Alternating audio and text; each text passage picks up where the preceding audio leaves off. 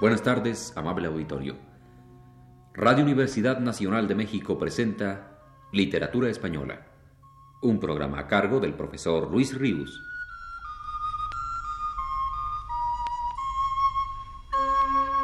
Luis Ríos nos dice en su último texto, a lo largo de estas pláticas acerca de la obra de Juan Ramón Jiménez, no quisiera omitir el tema de las relaciones del poeta con los niños y la presencia de estos en su obra, leyendo algunos de los poemas pertenecientes a esa serie que él intituló Historias para niños sin corazón.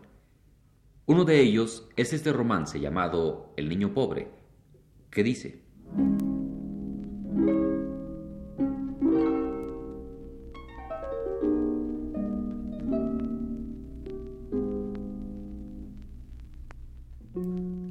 Le han puesto al niño un vestido absurdo, loco, ridículo le está largo y corto. Gritos de colores le han prendido por todas partes. Y el niño se mira, se toca erguido. Todo le hace reír al mico, las manos en los bolsillos. La hermana le dice, pico de gorrión, tizos lindos, los ojos, manos y rizos en el roto espejo. Hijo, pareces un niño rico. Vibra el sol, ronca dormido el pueblo en paz. Solo el niño viene y va con su vestido, viene y va con su vestido. En la feria están caídos los gallardetes, pititos en zaguanes. Cuando el niño entra en casa, en un suspiro le chilla a la madre, Hijo, y él la mira calladito, meciendo hambriento y sumiso los pies en la silla. Hijo, pareces un niño rico. Campanas, las cinco, lírico sol, colgaduras y cirios, viento fragante del río, la procesión, oh qué idílico rumor de platas y vidrios, relicarios con el brillo de ocaso en su seno místico.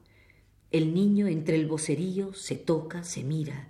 Hijo, le dice el padre bebido, una lágrima en el limo del ojuelo, flor de vicio. Pareces un niño rico. La tarde cae. Malvas de oro endulzan la torre, pitos despiertos. Los farolillos, aun los cohetes con sol vivo, se mecen medio encendidos. Por la plaza, de las manos bien lavados, trajes limpios, con dinero y con juguetes, vienen ya los niños ricos. El niño se les arrima y radiante y decidido les dice en la cara, Ea, yo parezco un niño rico.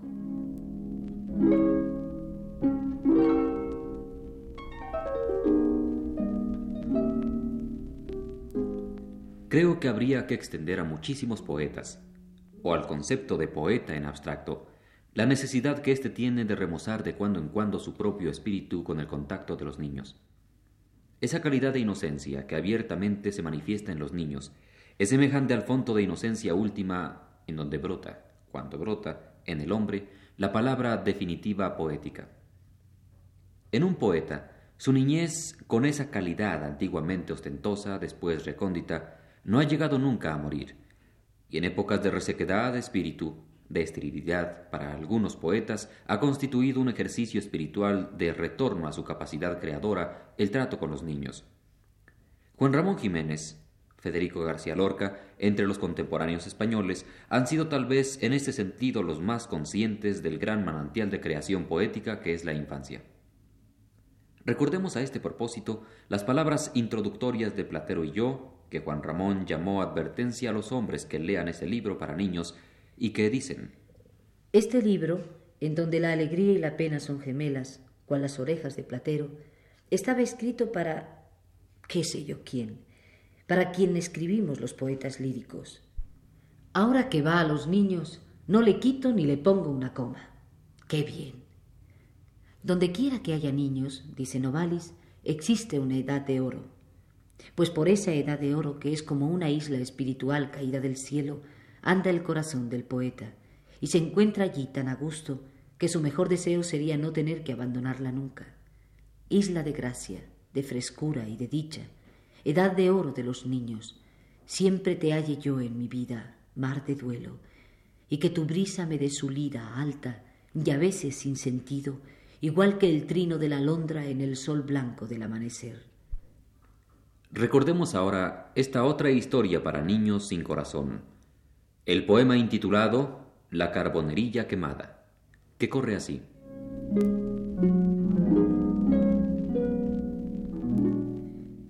Siesta de julio, ascua violenta y ciega, prendió el horno las ropas de la niña. La arena quemaba cual con fiebre, dolían las cigarras, el cielo era igual que de plata calcinada. Con la tarde volvió, anda potro la madre. El pinar se reía, el cielo era de esmalte violeta, la brisa renovaba la vida. La niña, rosa y negra, moría en carne viva. Todo le lastimaba, el roce de los besos, el roce de los ojos, el aire alegre y bello. Mare, me eché arena sobre la quemadura, te llamé te llamé desde el camino. Nunca estuvo esto tan solo. Las llamas me comían, mare. Yo te llamaba y tú nunca venías. Por el camino largo, sobre el potrillo rojo, murió la niña. Abiertos, espantados sus ojos, eran como raíces secas de las estrellas. La brisa jugueteaba ensombrecida y fresca. Corría el agua por el lado del camino ondulaba la hierba. Trotaban los pollinos, oyendo ya los gritos de los niños del pueblo. Dios estaba bañándose en su azul de luceros.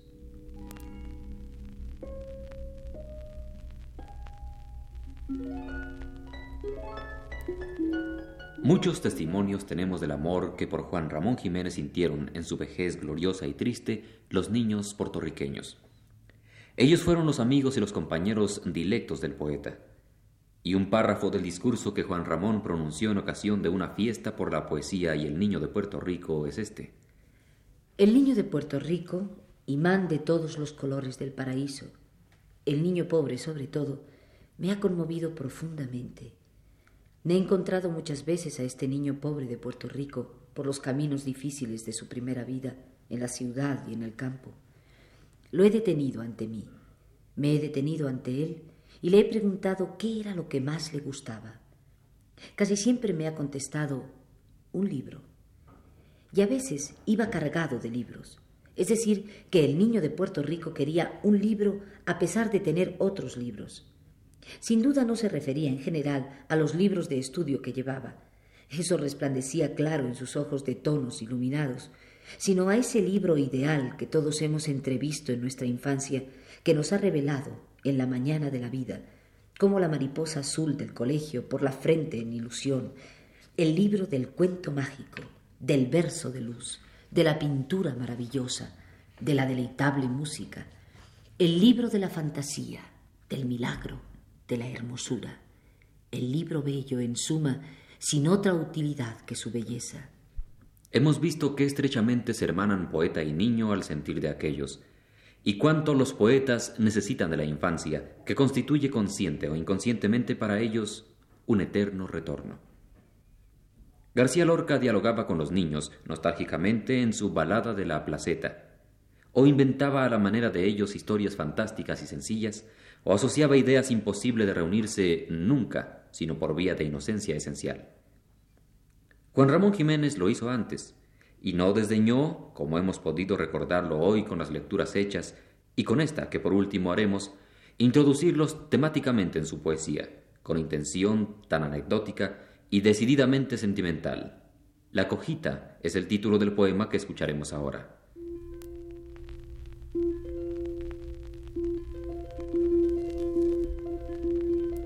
La niña sonríe. Espera Voy a coger la muleta. Sol y rosas. La arboleda movida y fresca dardea limpias luces verdes. Gresca de pájaros, brisas nuevas. La niña sonríe.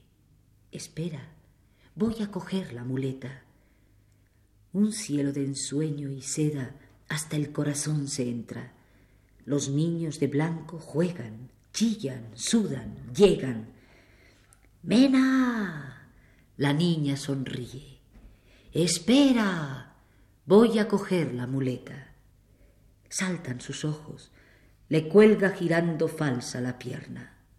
Le duele el hombro, jadea contra los chopos, se sienta, ríe y llora y ríe.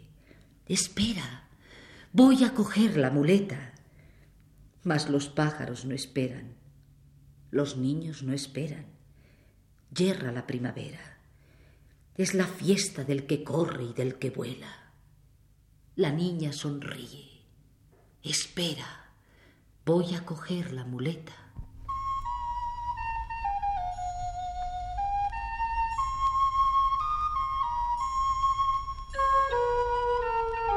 Radio Universidad Nacional presentó Literatura Española, un programa a cargo del profesor Luis Ríos.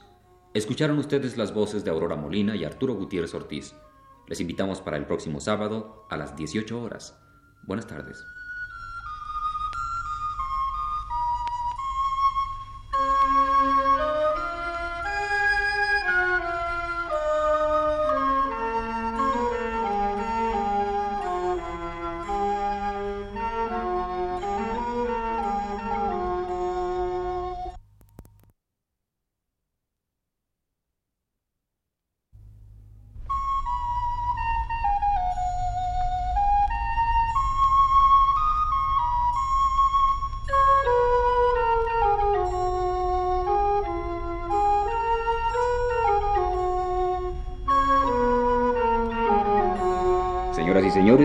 Buenas tardes. Les presentamos el programa Literatura Española, que está a cargo del profesor Luis Ríos.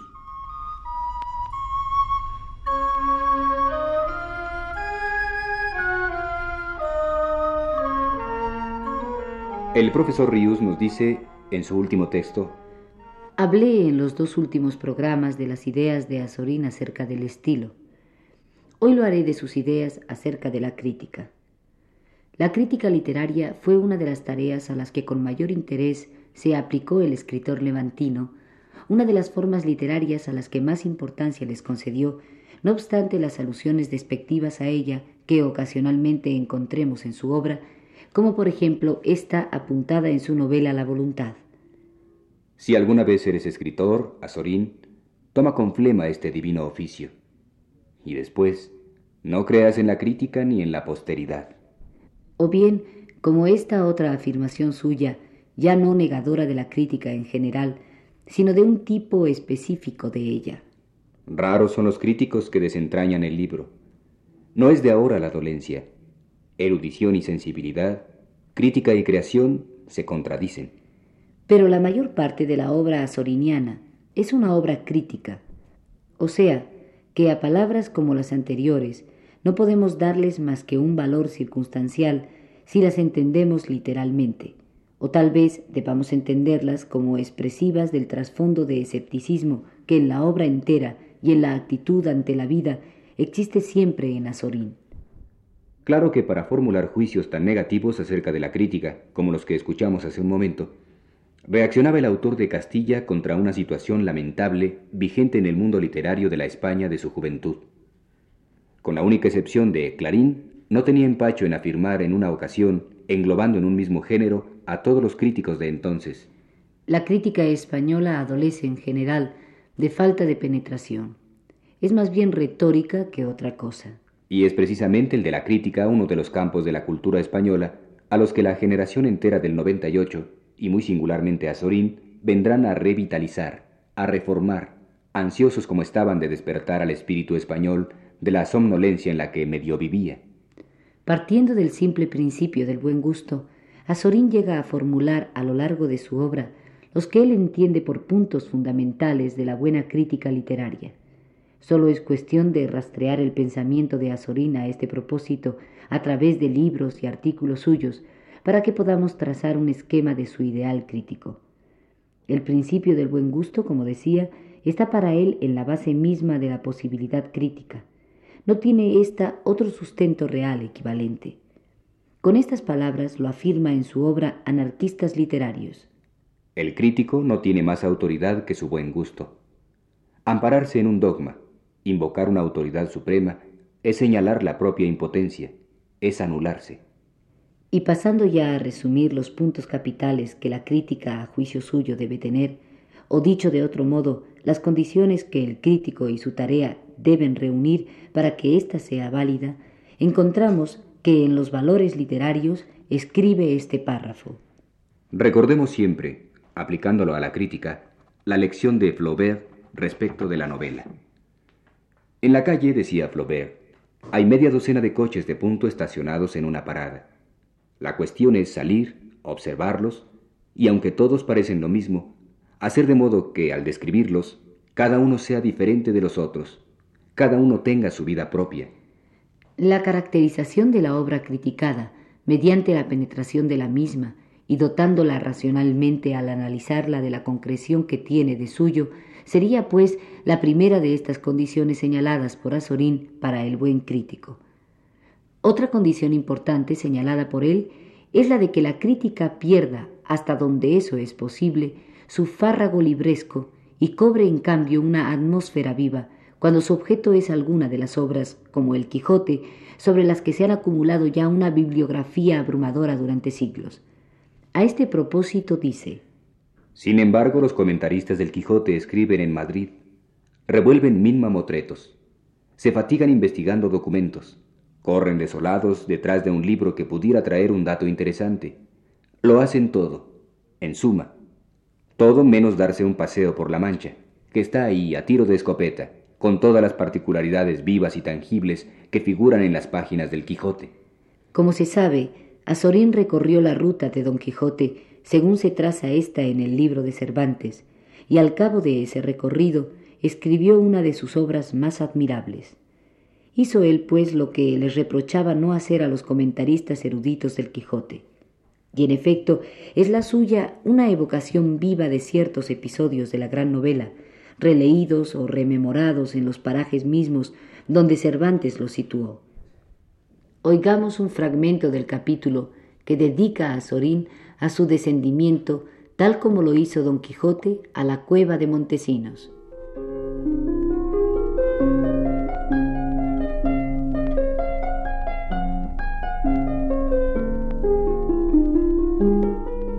Ya estamos cerca de la cueva famosa.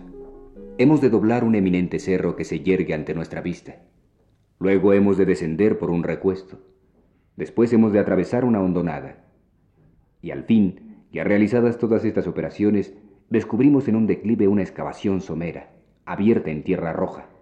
Oh Señora de mis acciones y movimientos, clarísima y sin par Dulcinea del Toboso, gritaba el incomparable caballero de hinojos ante esta oquedad roja en día memorable, en tanto que levantaba al cielo sus ojos soñadores. La empresa que iba a llevar a cabo era tremenda. Tal vez pueda ser esta reputada como la más alta de sus hazañas. Don Alonso Quijano, el bueno, está inmóvil, arrogante ante la cueva. Si en su espíritu hay un leve temor en esa hora, no lo vemos nosotros. Don Alonso Quijano, el bueno, va a deslizarse por la honda cima. ¿Por qué no entrar donde él entrara? ¿Por qué no poner en estos tiempos, después que pasaron tres siglos, nuestros pies donde sus plantas firmes, audaces se asentaron? Reparad en que ya el acceso a la cueva ha cambiado. Antaño, cuando hablaba Cervantes, crecían en la ancha entrada tupidas zarzas, cambroneras y cabraigos, Ahora en la peña lisa se enrosca una parra desnuda. Las paredes recias, altas de la espaciosa bóveda son grises, bermejas, con manchones, con chorreaduras de líquenes verdes y líquenes gualdos. Y a punta de navaja y en trozos desiguales, inciertos, los visitantes de la cueva, en diversos tiempos, han dejado esculpidos sus nombres para recuerdo eterno. Unos peñascales caídos del techo cierran el fondo. Es preciso sortear por entre ellos para bajar a lo profundo. Oh señora de mis acciones y movimientos, repite don Quijote, clarísima y sin par Dulcinea del Toboso, si es posible que lleguen a tus oídos las plegarias y rogaciones de este tu venturoso amante, por tu inaudita belleza te ruego las escuches, que no son otras que rogarte no me niegues tu favor y amparo ahora que tanto lo he menester. Los hachones están ya llameando. Avanzamos por la lóbrega quiebra. No es preciso que nuestros cuerpos vayan atados con recias sogas. No sentimos contrariedad, como el buen don Alonso, por no haber traído con nosotros un esquilón para hacer llamadas y señales desde lo hondo. No saltan a nuestro paso ni siniestros grajos y cuervos, ni alevosos y elásticos murciélagos. La luz se va perdiendo en un leve resplandor allá arriba. El piso desciende en un declive suave, resbaladizo, bombeado. Sobre nuestras cabezas se extiende anchurosa, elevada, cóncava, resumante la bóveda de piedra. Y como vamos bajando lentamente y encendiendo a la par acecillos de hornija y hojarasca, un reguero de luces escalonadas se muestra en lontananza, disipando sus resplandores rojos las sombras, dejando ver la densa y blanca neblina de humo que ya llena la cueva. La atmósfera es densa, pesada. Se oye de rato en rato en el silencio un gotear pausado, lento, de aguas que caen del techo. Y en el fondo, abajo, en los límites del anchuroso ámbito, entre unas quiebras rasgadas, aparece un agua callada, un agua negra, un agua profunda, un agua inmóvil, un agua misteriosa, un agua milenaria, un agua ciega que hace un sordo ruido indefinible de amenaza y lamento cuando arrojamos sobre ella unos pedruscos. Y aquí, en estas aguas que reposan eternamente en las tinieblas, lejos de los cielos azules, lejos de las nubes amigas de los estanques, lejos de los menudos lechos de piedras blancas, lejos de los juncales, lejos de los álamos vanidosos que se miran en las corrientes. Aquí, en estas aguas torvas, condenadas, está toda la sugestión, toda la poesía inquietadora de esta cueva de Montesinos. Cuando nosotros hemos salido a la luz del día, hemos respirado ampliamente. El cielo se había entoldado con ovajes plomizos. Corría un viento furioso que hacía gemir en la montaña las carrascas. Una lluvia fría, pertinaz, caía a intervalos. Y hemos vuelto a caminar, a caminar a través de oteros negros, de lomas negras, de vertientes negras. Bandadas de cuervos pasan sobre nosotros. El horizonte, antes luminoso, está velado por una cortina de nieblas grises. Invade el espíritu una sensación de estupor, de anonadamiento, de no ser. Dios os lo perdone, amigos, que me habéis quitado de la más sabrosa y agradable vida y vista que ningún humano ha visto ni pasado, decía don Quijote cuando fue sacado de la caverna. El buen caballero había visto dentro de ella prados amenos y palacios maravillosos. Hoy don Quijote redivivo no bajaría a esta cueva, bajaría a otras mansiones subterráneas más hondas y temibles, y en ellas, ante lo que allí viera, tal vez sentiría la sorpresa, el espanto y la indignación que sintió en la noche de los batanes, o en la aventura de los molinos, o ante los felones mercaderes que ponían en tela de juicio la realidad de su princesa. Porque el gran idealista no vería negada a Dulcinea, pero vería negada la eterna justicia y el eterno amor de los hombres. Y estas dolorosas remembranzas son la lección que sacamos de la cueva de Montesinos.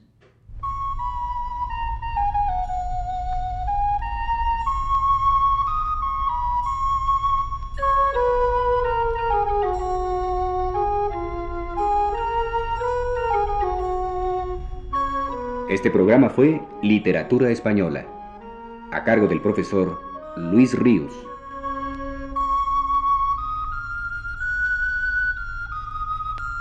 Operó Ignacio Vil.